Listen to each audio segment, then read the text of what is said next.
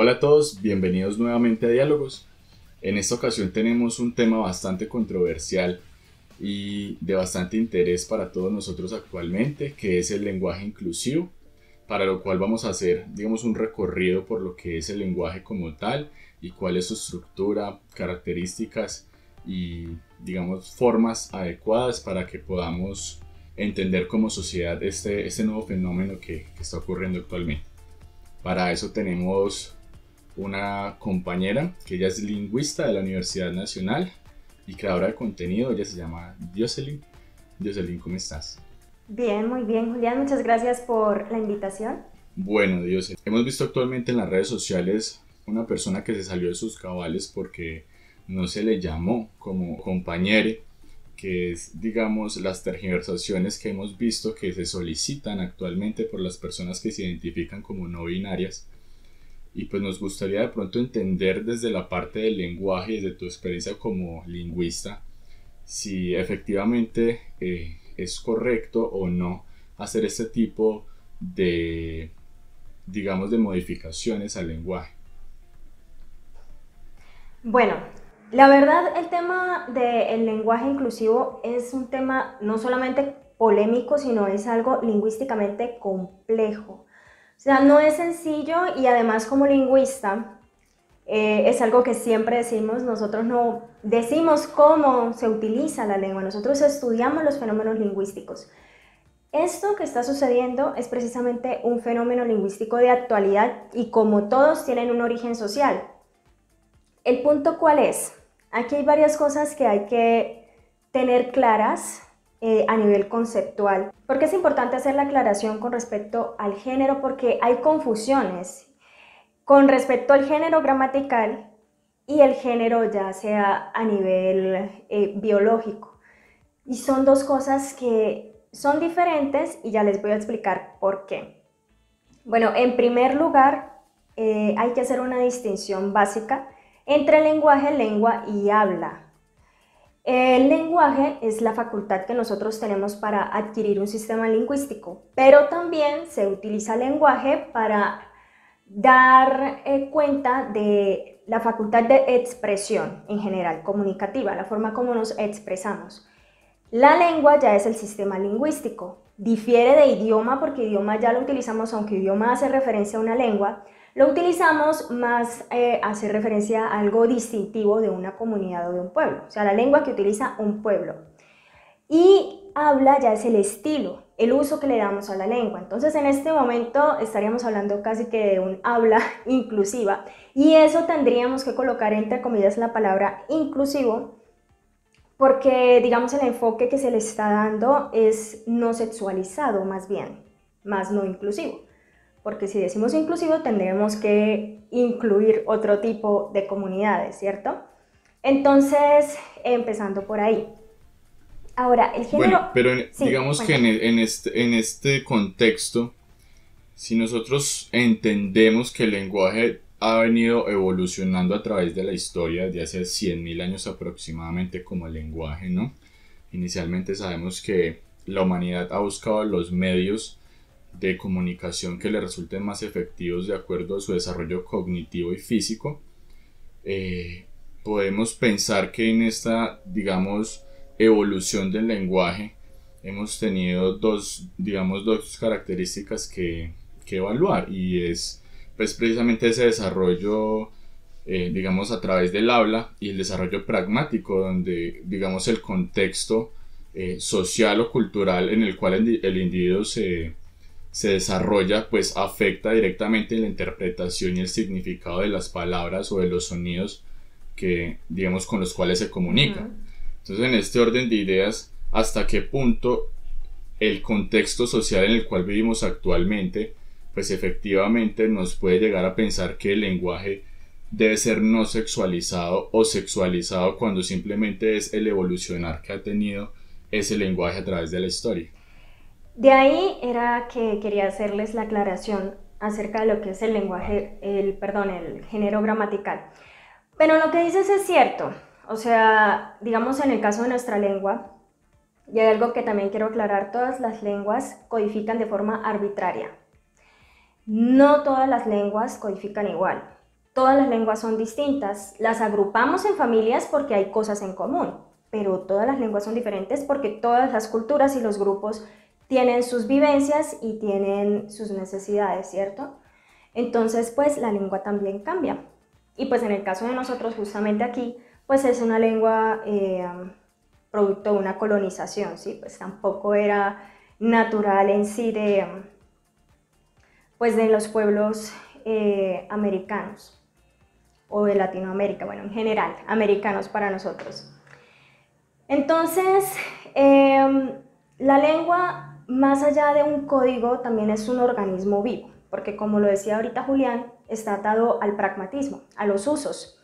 Y el uso, precisamente, da lugar a las interacciones que tenemos constantemente. O sea, tenemos demasiadas eh, formas de expresarnos que no necesariamente tienen que estar formalmente en la lengua. Nosotros nos expresamos de una forma, depende de los rasgos, de los de la cercanía que tengamos con la persona, ese es el uso que se le está dando. Y muy diferente a cuando vamos a escribir un documento formal, que allí sí tenemos que tener eh, atadas a ciertas reglas ya de la formalidad de nuestra lengua, para que sea entendible para todos, ¿cierto? Y sea adecuado. Entonces, como la lengua es cambiante y también cambia derivándose de la necesidad de un pueblo, eh, aunque la estructura gramatical ha venido evolucionando y es algo que va desde hace mucho tiempo atrás, si, el, si ahorita actualmente se genera la necesidad social de que haya un cambio, con el tiempo se va a dar. Pero ojo, con el tiempo y sin imposición necesariamente. Ahorita no estamos en una época donde alguien soporta en realidad la imposición. Tal vez en otro tiempo se podía, pero ahorita es difícil, ¿sí? Entonces, eh, no sé si quieres agregar algo, Julián, antes de pasar al género gramatical.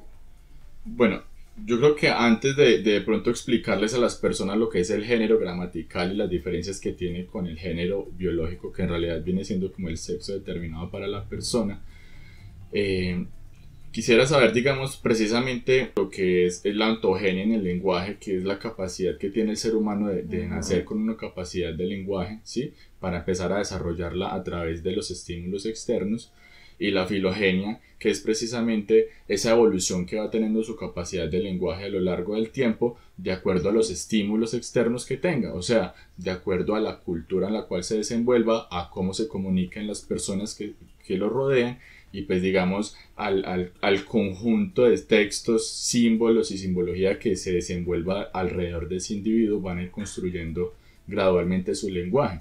¿Para qué?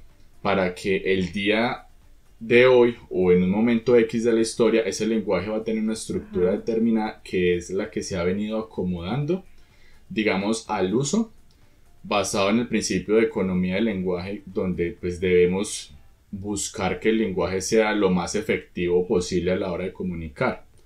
No sería efectivo posible, digamos, si nosotros tomamos la lengua que tenemos y la, y la modificamos.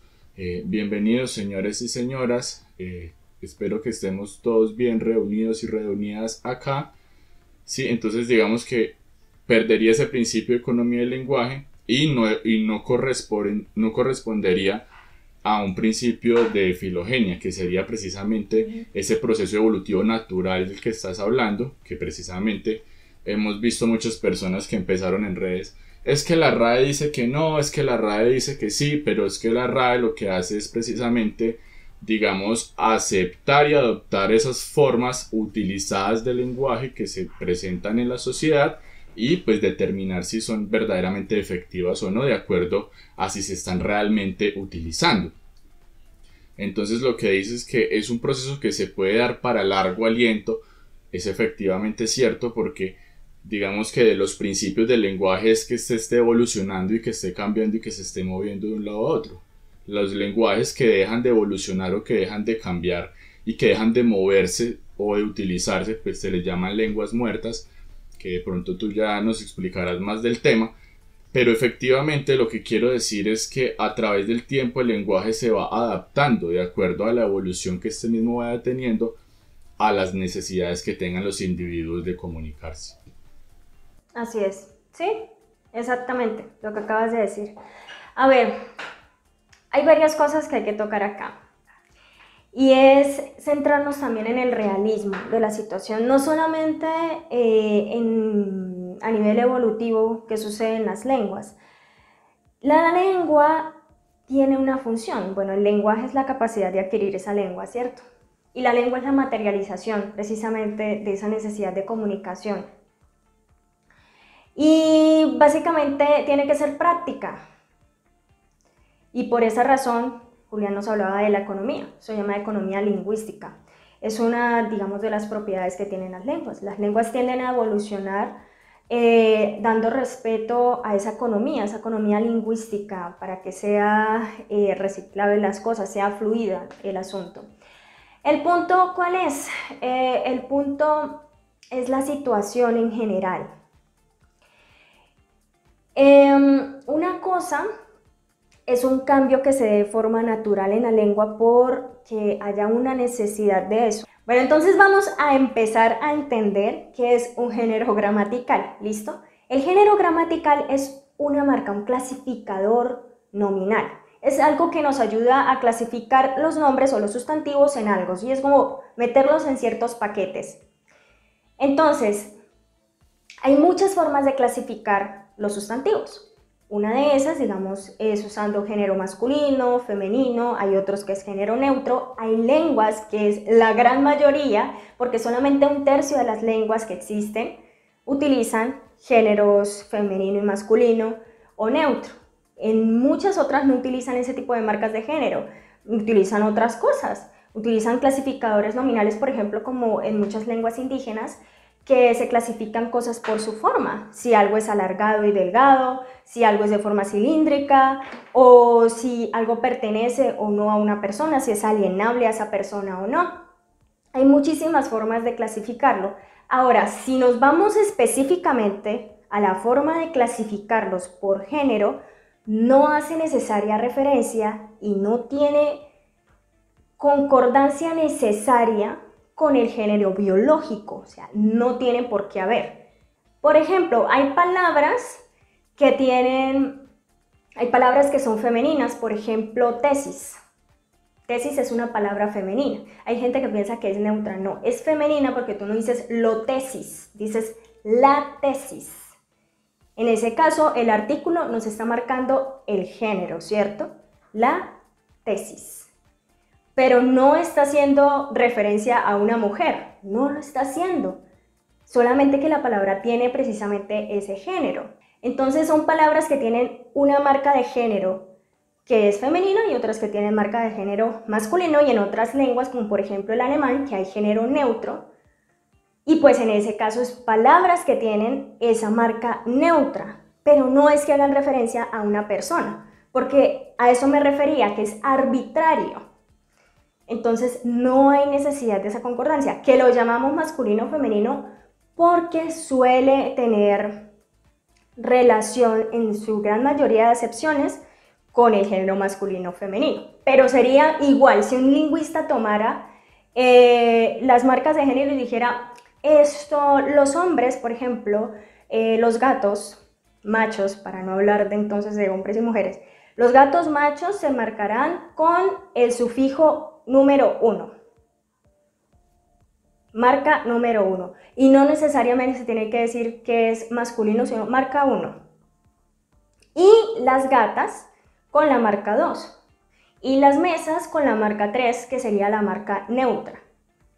Entonces, en ese caso, el plural, eh, si hay muchas personas reunidas, se usa, eh, por ejemplo, la marca de género 1, sin necesidad de hablar de masculino o femenino. Entonces ahí, digamos, hubiera sido diferente la percepción. Creo que, igual caeríamos en lo mismo con la clasificación de pronombres o de, las cosas y, y, para esto quiero referir a Lacan con el par significante significado. Y es que el significante es aquello que me da, digamos, la sensación como ser humano para yo poderle dar un sentido o, un significado precisamente a, eso, a ese algo. Entonces, si en la, en la lengua de nosotros, por ejemplo, lo que venías hablando de la naturaleza de las palabras y digamos esa, esa morfología que tienen que les da una, una, característica femenina o masculina. No se trata, digamos, en esa significancia de ese algo como es que el micrófono es un hombre, ¿sí? Sino que simplemente tiene una naturaleza gramática que la hace más útil, más económica para el lenguaje y más efectiva para la comunicación poderla llamar de esa manera, porque ha sido el resultado de la evolución cognitiva del ser humano y de la evolución del lenguaje a través del tiempo. Sí, aunque quiero aclarar algo que me parece importante y es que no necesariamente es que llamarlo así sea más útil, sino que en eso es arbitrario. O sea, la gente nombra las cosas como quiere. Y punto. Y ya. ¿En, qué es, ¿En qué es lo importante eh, la economía en el uso? En que se simplifiquen las cosas. Por ejemplo, lo que hablabas ahorita de em, llegar a un lugar y puede ser cansado. Hola a todos y todas. Eh, bienvenidos, esto... Y bienvenidas. Y bienvenidas. Y bueno, y todo este asunto, eso se hace poco económico, porque lo que estoy haciendo es dilatando y dilatando y dilatando y dilatando las cosas. Y al final de cuentas la gente se cansa, porque es que la gente tiene la cultura del cansancio para todo, desde toda la vida. De ahí que la, la economía lingüística, además la necesidad de la comunicación fluida y rápida, ¿no? Entonces, ahora, teniendo más o menos claro qué es el género eh, gramatical y que no necesariamente tiene que haber una concordancia allí, ahora entra al punto social, ¿cierto? Que es el que nos lleva al tema de este video. ¿Y cuál es la cuestión acá? Aquí hay una necesidad que se está manifestando precisamente de una minoría que quiere que sean identificados de cierta forma. Y nosotros, pues la verdad, no somos quienes como personas para criticar si una persona puede er, exigir eso o no. Como lingüista, ¿qué puedo decir? No se puede exigir sencillamente que todo el mundo cambie su forma de hablar para no ofender a un grupo de personas, porque es que no estamos usando formas ofensivas. Dentro de la pragmática de la lengua no se está usando formas ofensivas. Solamente... Y, ahí, te que, ahí, te quería mm, sumar a lo, a lo que estás diciendo, que es de suprema importancia, y es que Sigmund Freud, en, digamos que nos postula, eh, bueno, es, es, un análisis de Lacan que hace de la teoría de Sigmund Freud, y es que el lenguaje está condensado en el subconsciente humano, ¿sí? Entonces, como venía diciendo, pues somos precisamente eh, el resultado de una evolución del lenguaje, que es el que usamos hoy en día, y pues efectivamente a nivel sociocultural esta, esta digamos, eh, desnaturalización del género en el lenguaje, pues efectivamente, si estas personas que se consideran no binarias se sienten efectivamente más cómodas y más tranquilas por, porque les llamen por un pronombre, por un sufijo que no esté sexualizado, ¿sí? O que no tenga una marca de género, pues creo que es algo que eh, podrá empezar a darse a través del tiempo si es que la sociedad lo va aceptando paulatinamente. El punto es que como lo dice Lacan a través de los textos de Freud, y es que el lenguaje está ya en nuestro subconsciente programado, pues lo injusto es que estas personas se ofendan y digamos traten de imponer un sistema de lenguaje eh, de un momento a otro, donde no se le está permitiendo a la sociedad un periodo de adaptación para sobreescribir ese subconsciente, ese lenguaje que tienen en el subconsciente y por medio del cual naturalmente está respondiendo a lo que le dice su cerebro que puede ser la persona. Sí, eh, bueno, con respecto a las perspectivas de Freud, yo difiero y pienso, tengo mis opiniones con respecto a ello, pero eso es tema de otro video. Sin embargo, eh, pues más allá de llamar subconsciente, es más bien un inconsciente, porque un subconsciente sería como poner por debajo y no es algo que está por debajo de nada, sino es algo que está em, como implícito, como fuera de lo que nosotros llamamos conciencia, pero no está por debajo, sino que está allá fuera. De hecho, el inconsciente es el que es responsable de la mayoría de cosas que hacemos durante el día. Em, porque pues muchas cosas se guardan ahí, pero como les digo, eso es tema de otro video y el lenguaje tiene mucho que ver con eso. Pero lo que decías, esto, sí, o sea, no se le puede exigir a una persona que cambie de repente algo que viene, em, algo que está estructurado desde el inicio. Nosotros tenemos algo en los primeros ocho años de nuestra vida que se llama periodo de adquisición. Y ese periodo de adquisición está atado a lo que llamamos periodo crítico, en el cual eh, la neuroplasticidad, que es la capacidad que tiene el cerebro de hacer nuevas conexiones, está en pleno auge.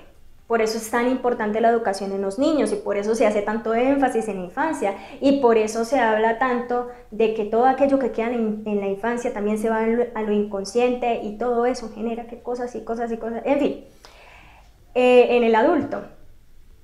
Y la lengua precisamente se desarrolla en ese tiempo. El lenguaje está ahí, esa capacidad está totalmente receptiva.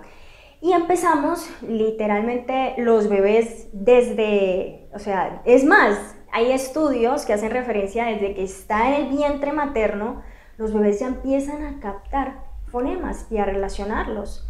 Y hay toda una etapa en, en el desarrollo del lenguaje en cada una de las etapas del niño.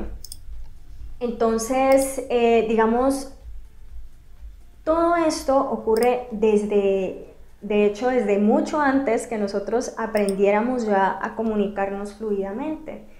Y todo eso va quedando allí. Porque no es que el papá agarre al niño y le diga, mira, eh, tienes que hablar en pasado, eh, pretérito para esta situación, esto se habla en futuro. Usted no le enseña gramática a un niño. O sea, por eso no se dice que uno le enseña a hablar a los niños, usted no le enseña a hablar a los niños, los niños están imitando lo que están escuchando. Y todo eso se va quedando ahí. Entonces estamos hablando de algo que está muy constituido dentro de nuestra mente y que hace parte de los procesos de pensamiento, porque todos los procesos que usamos al momento de racionalizar, de hacer razonamientos, el lenguaje es el mediador. Los razonamientos se dan a través del lenguaje. Usted habla consigo mismo, ¿sí? entonces usando su lengua. Entonces el lenguaje está muy ahí, está muy arraigado. Y es algo que también debe comprenderse. Entonces, si yo estoy exigiendo un respeto, también debo respetar a la otra persona. Y como les venía diciendo, no se está usando ninguna palabra ni discriminatoria, ni tampoco se está haciendo grosero, solamente que no hay conocimiento de eso.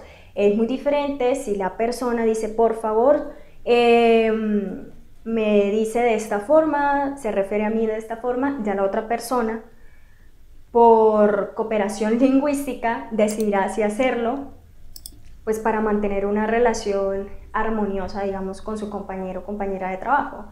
Bueno, yo...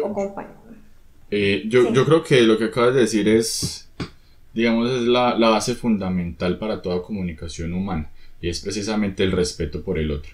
O sea, así como nosotros eh, debemos respetar que hay un fenómeno social que puede llegar a alterar a través del tiempo nuestros, nuestro, digamos, nuestro proceso de evolución lingüística y pues que puede que llegue o no a evolucionar al punto de, de, de, de utilizarse de esta manera, pues así también lo ideal sería que como personas se respetaran a, estos grupos poblacionales eh, y demográficos que, que, se consideran categorizados dentro de un género que no es ni hombre ni mujer, pues que precisamente atiendan a este proceso de evolución del lenguaje y de evolución social y pues que precisamente den las condiciones para que las personas y la sociedad puedan empezar a hacer un proceso, digamos, de afianzamiento de, de, estos términos en dado caso que se, que se lleguen a, digamos, a empezar a enraizar dentro de nuestra cultura.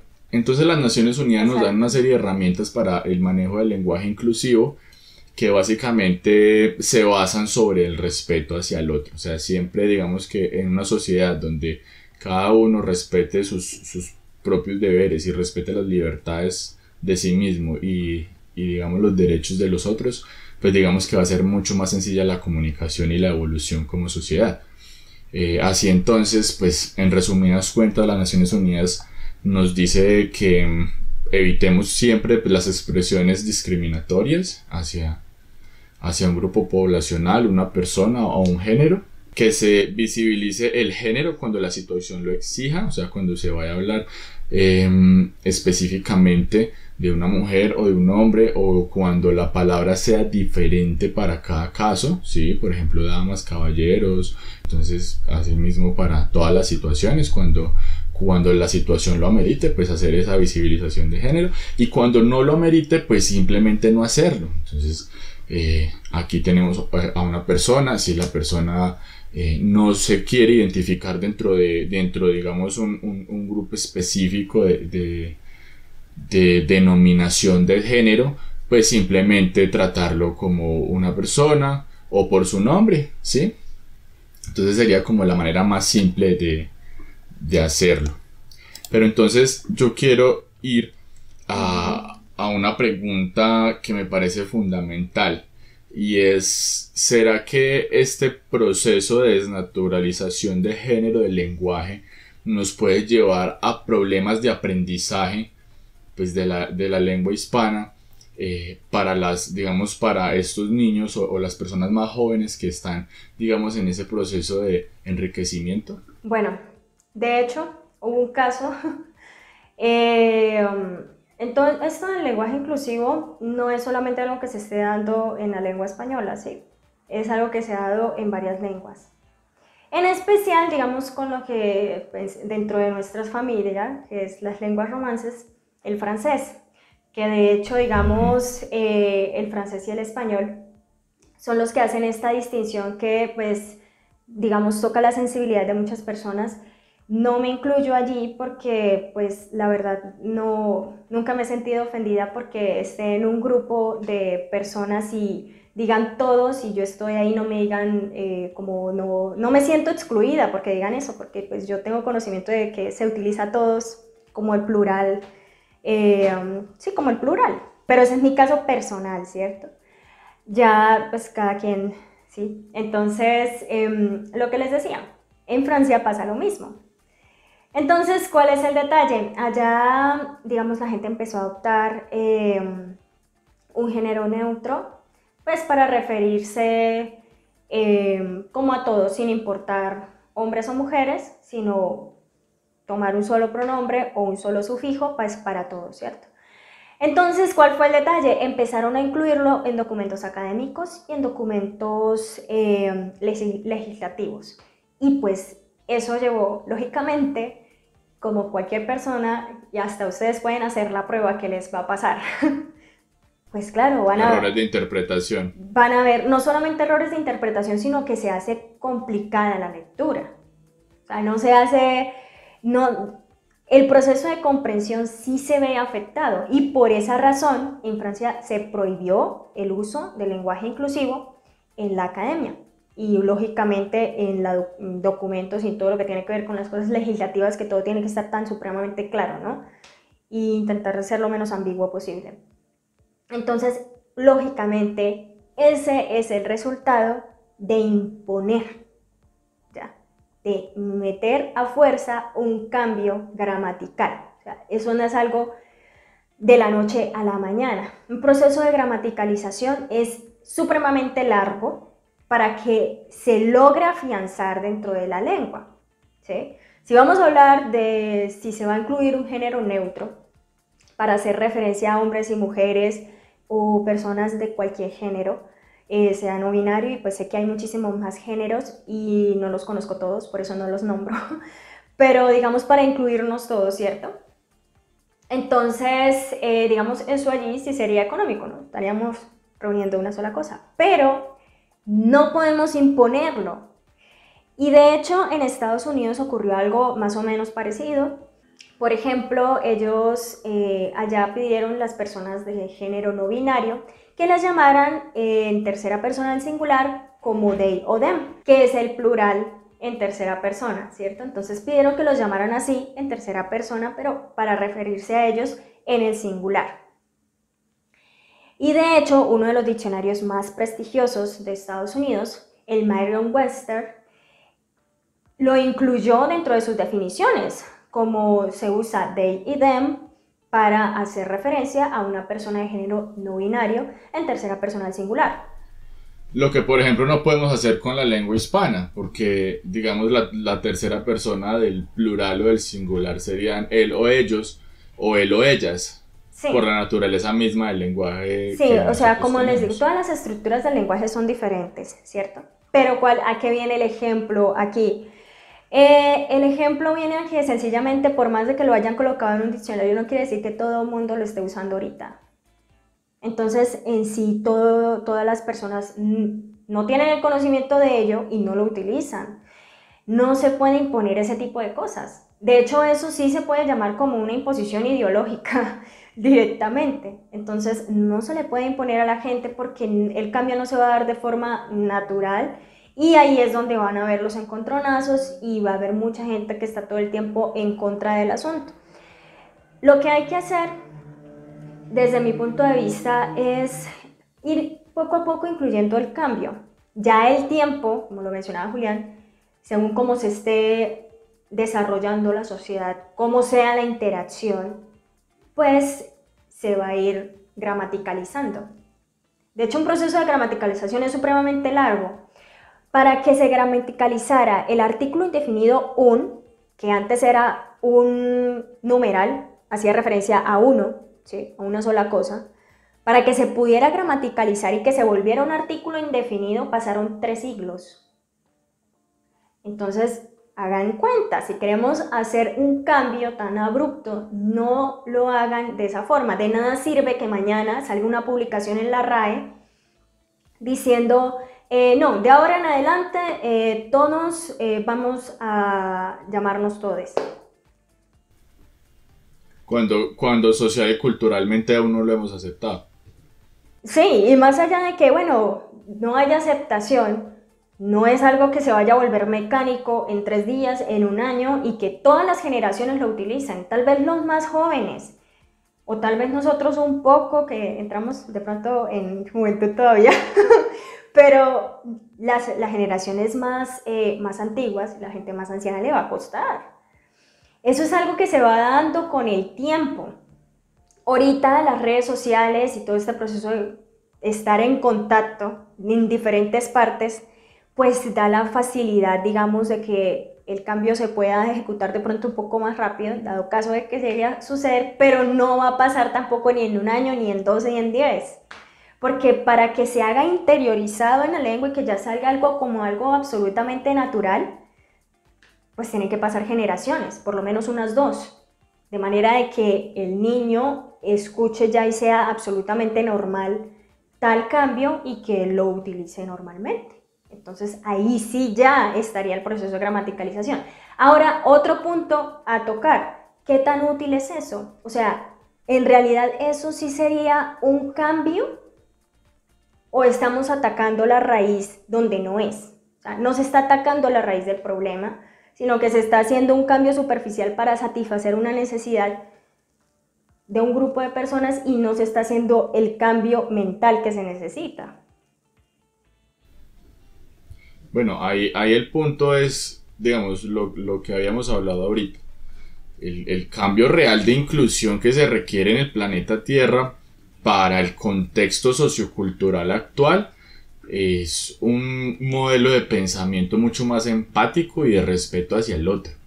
O sea, más que modificaciones al lenguaje o en las legislaciones de los países o, digamos tendencias en las redes sociales, eh, lo que necesitamos realmente es muchísima más empatía y respeto hacia las otras personas por el solo hecho de ser personas. ¿Sí? Sí. Pero entonces ahí donde, ahí digamos dentro de, dentro de ese proceso de evolución cultural que tenemos actualmente y dentro de digamos de este desarrollo social donde empezamos a, a, ver digamos estas, estas diferentes connotaciones culturales podemos decir que la evolución de la lengua, más que útil o no útil, se da como algo natural transversal a, esa, a, ese, a ese desarrollo sociocultural que presentamos en este momento en el planeta. Entonces, podríamos reducir todo este discurso a la sincronía, que sería lo que actualmente aceptamos ¿sí? a través de la intersubjetividad de todos los individuos, lo que todos aceptamos como real o como que está bien, ¿sí? Esa sincronía intersubjetiva de que, bueno, aceptamos un lenguaje o aceptamos a esta persona o aceptamos esta normatividad o aceptamos al gobierno, ¿sí? En la medida de que todos los individuos acepten colectivamente una idea, pues digamos que esa idea se va a volver sincrónicamente real y va a empezar a adoptarse, digamos, a, a las esferas más profundas de toda la sociedad. Y la otra parte sería la diacronía, que sería ese, ese, este momento en el que desde ya empezamos a notar cambios a través de la historia hacia adelante, ¿sí? Como a través del tiempo vamos a empezar a notar cómo empieza a evolucionar o a modificarse nuestra sociedad, nuestra cultura y de forma paralela consigo el lenguaje. Exactamente. Como acaba de mencionar Julián, es un cambio diacrónico. Lo diacrónico siempre hace relación a los cambios con el tiempo. ¿sí? Esa es, digamos, la base de la lingüística comparada, que es lo que hacemos nosotros cuando vamos a analizar la evolución de las lenguas y por supuesto también para poder descifrar aquellas lenguas que están muertas. Entonces es una herramienta. Eh, pero no es un cambio sincrónico, no es algo que se va a dar inmediatamente. Ahora, otra cosa. Eh, el hecho de incluir un pronombre o una marca, un sufijo neutro, no da garantía del cambio de pensamiento. De hecho, eh, la lengua turca, por ejemplo, ellos no tienen distinción de género. Allá no hay masculino, no hay femenino, ni hay, ni hay ni siquiera neutro. O sea, no utilizan marcas de género. Y pues, aunque la sociedad turca hoy en día ha cambiado bastante, no son precisamente el ejemplo de igualdad de género. Y estamos hablando de que es una lengua que es así desde siempre, porque proviene del persa y el persa también se marcaba así. Entonces, no es garantía de eso. Lo que sí es garantía es la educación y el respeto, porque el ser humano, casi que por naturaleza, está acostumbrado al abuso, al abuso en todas sus expresiones. Y el abuso es básicamente aprovecharse de una debilidad, ya sea aprovecharse de la, de la debilidad numérica de una minoría, de la debilidad física de repente, por ejemplo, en el caso del abuso a niños o también a mujeres, porque pues a menos de que sea una mujer así fisiculturista, pues lógicamente un hombre por naturaleza biológica tiende a ser mucho más fuerte y pues puede generar este tipo de cosas. Y también los abusos de las mujeres hacia el hombre por la fortaleza que tiene, digamos, el sentido de la acusación. Si una mujer acusa a un hombre de abuso, su palabra vale mucho más que la palabra del hombre, bueno, en la mayoría de los casos. Y también se han visto casos de ese tipo de abusos. Abuso hacia los animales, que no se pueden defender, no, pueden, no tienen una voz que vayan y a pelear por ellos. Y también el abuso al medio ambiente. Entonces, sencillamente tenemos que cambiar eso, porque de hecho el abuso al medio ambiente sí nos puede estar matando, muy seguramente, en un proceso de autodestrucción. Entonces, sencillamente es cambiar esa cultura del abuso por una cultura del respeto.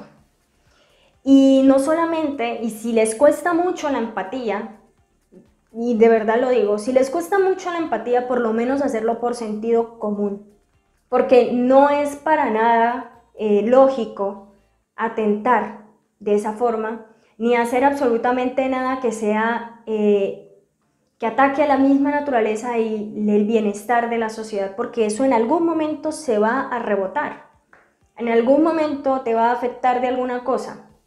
Entonces no, no es de sentido común. La, la actuación que está teniendo el ser humano en general no tiene sentido común.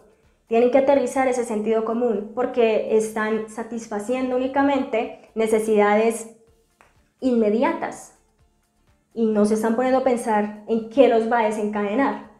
Entonces, si mejoramos aunque sea ese sentido común, la sociedad va a mejorar mucho, si es que la empatía les cuesta tanto. Entonces, por lo menos allí. Y como les decía, no es garantía, eh, este tipo de cambios son superficiales. Y los abusos no solamente son hacia esas minorías o hacia las mujeres, es, que el ser humano abusa de todo el mundo. Entonces, y de todo lo que hay. Entonces, hay que empezar a evolucionar ese pensamiento porque o se evoluciona o ya, listo, se va a acabar en algún momento, va a llegar ese final.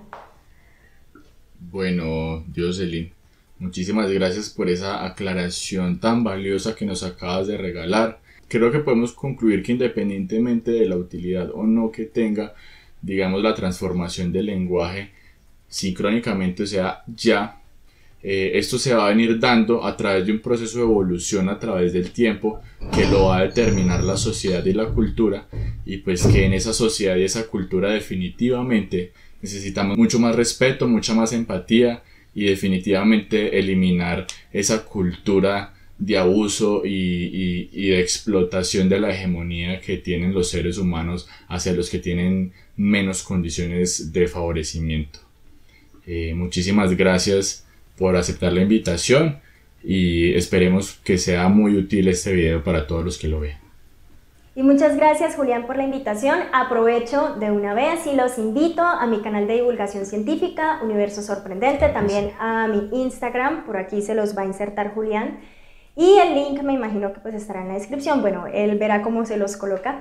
Pero eh, quería invitarlos, allá hablo sobre ciencias naturales en general, un poquito de lenguaje, pero más que todo física en general, todo lo que tiene que ver con el entendimiento de lo que nos rodea y el universo. Y pues ya, los invito por allá, porque además de ser lingüista también soy ingeniera y pues las ciencias naturales son mi pasión. Y pues ya, eh, me callo y muchas gracias por ver. Y un gusto compartir. Gracias. Chao.